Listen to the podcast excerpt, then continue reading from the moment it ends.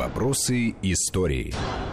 Продолжаем нашу беседу. Напомню, что в студии Вести ФМ Армен Гаспарян, член Центрального совета военно-исторического общества, Андрей Светенко, историк, наш обозреватель, и я Гия Саралидзе. Говорим сегодня о июне 41 года. Начали мы с заявления ТАСС от 14 июня 1941 года. Ну, уже достаточно а, обсудили и какое значение имело, и почему появилось, и какие а, интерпретации были а, в различные.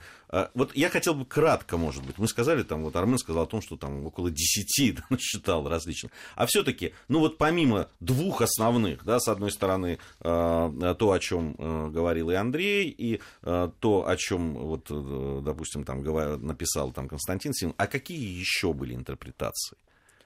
Да их э, на самом деле великое множество. Сталин испугался, что его замыслы тайны станут известны.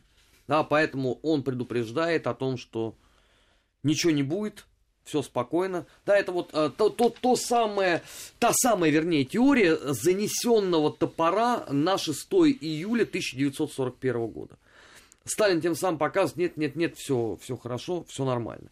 А, это э, одна, еще следующая теория, это месседж союзникам. Мы верны, хотя еще нет союза никакого, да, но вы знаете, никакого союза между красными и коричневыми быть не может.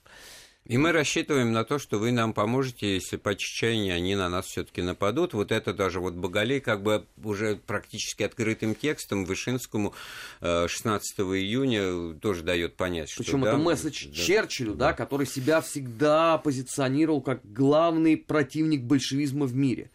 А, следующий а, посыл Э, условно европейским странам о том, что ходят слухи в Европе, что мы-то придем вас социализировать и коммунизировать, да, вы не верьте этому. Мы мирные люди, наш бронепоезд стоит на запасном пути.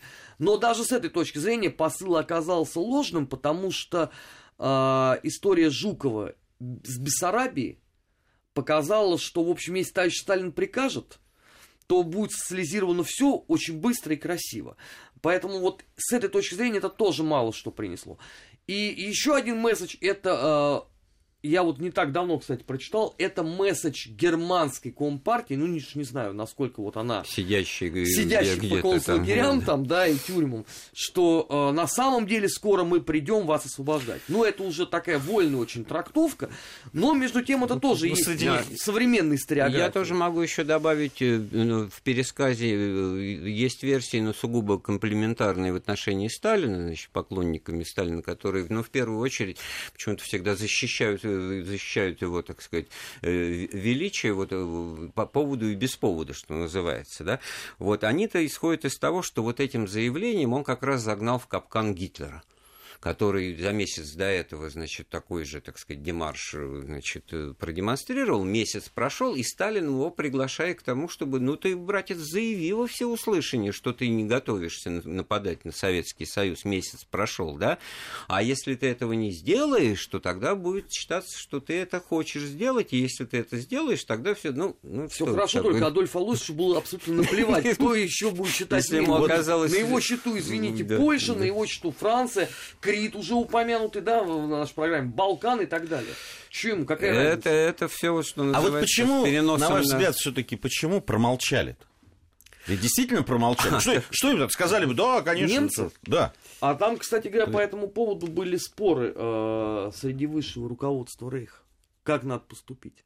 А, ну вот можно я точка процит... зрения да. о том, что надо э, промолчать, поскольку остались считанные. Да, вот именно, что, так сказать, ну, подтвердить те опасения, которые, ну, с другой ну, стороны, ну, да, кто сказать, будет там 23, 23 июня или там уже после взятия Минска 27 июня, кто будет говорить... Ну, сказали бы, что вот, планы ах, не вот. изменились. Да. У нас планы Нет, не ну, вот, что было бы правдой. Геббельс вот 15 июня он записал опровержение ТАСС, оказалось более сильным, чем можно было предположить по первым сообщением, очевидно, Сталин хочет с помощью подчеркнуто дружественного тона и утверждений, что ничего не происходит, снять с себя всевозможные поводы для обвинений в развязывании войны.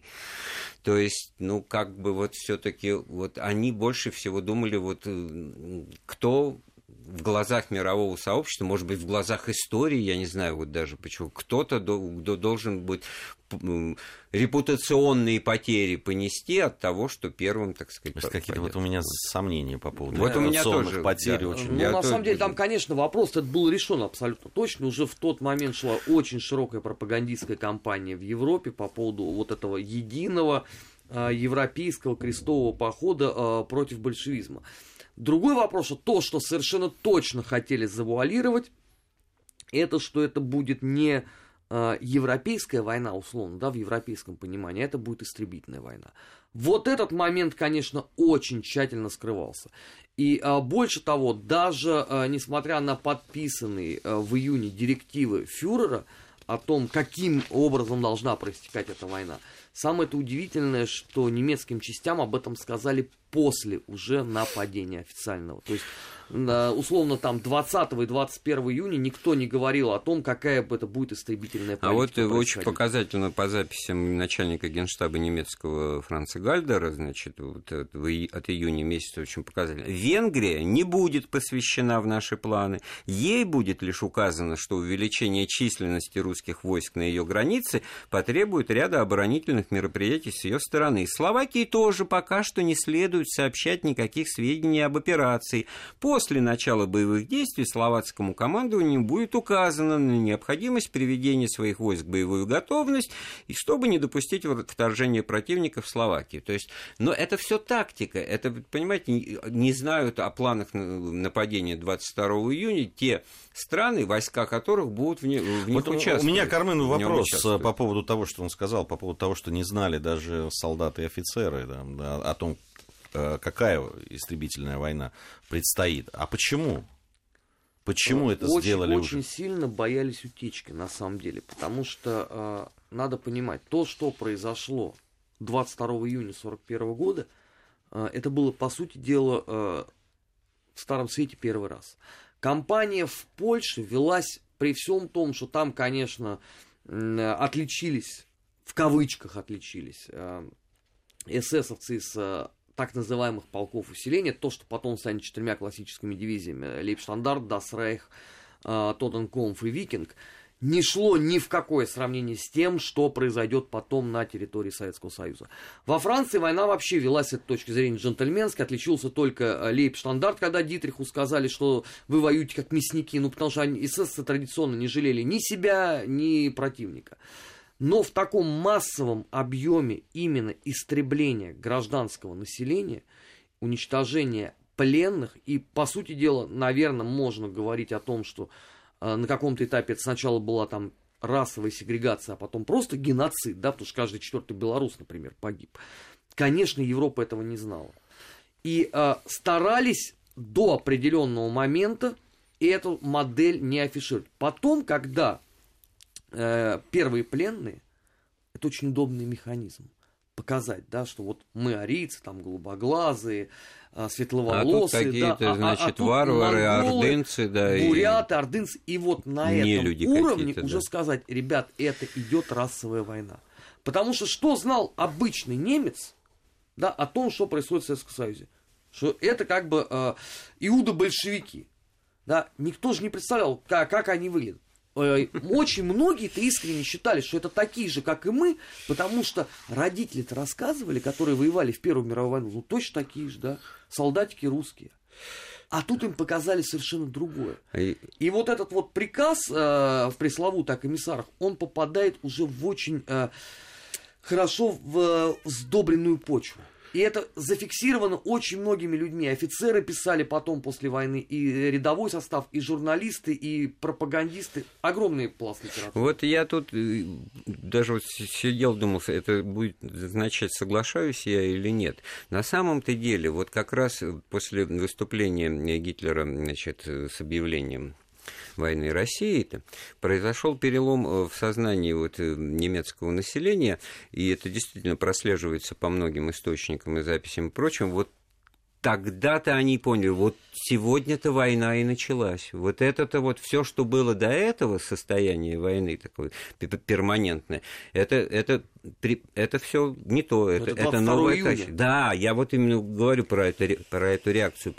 И не потому, что немецкое население не было еще достаточно отравлено ядом нацистской пропаганды. Да, достаточно уже всего было там сказано за 8 лет, и все это, так сказать, мозги у кого надо, так сказать, были перевернуты, и свое это ватное это, так, население, оно, так сказать, э, потеряло, так сказать, чувство реальности, но что-то здесь сработало вот на таком животном подсознательном уровне, что вот это э, кончились игры с джентльменским походом под Эйфелевую башню, значит, захватом... А с чего там, вдруг? И вот они а, решили, вот, что закончилось. А, вот, вот потому что как раз, ну, если главное, говорить глав, про главное, пропаганду, цель, там... Главная да. цель, потому что все время немецкая пропаганда э, говорила о том, что у нас есть э, две очень серьезные проблемы. Проблема внутренняя и проблема внешняя. Проблема э, внутренняя это евреи-коммунисты, проблема внешняя это Советы и Франция. Да, с Францией разобрались очень быстро. И а, в данном случае, вот вокруг Советского Союза, да, а, стержень пропаганды соединяется. Потому что это вам, пожалуйста, и евреи, и коммунисты, это ровно те, кто принес Германии поражение с точки зрения Гитлера в Первую мировую войну, те, кто все время готовился нанести предательский удар в спину, и вот, наконец, есть историческая возможность с ними разобраться.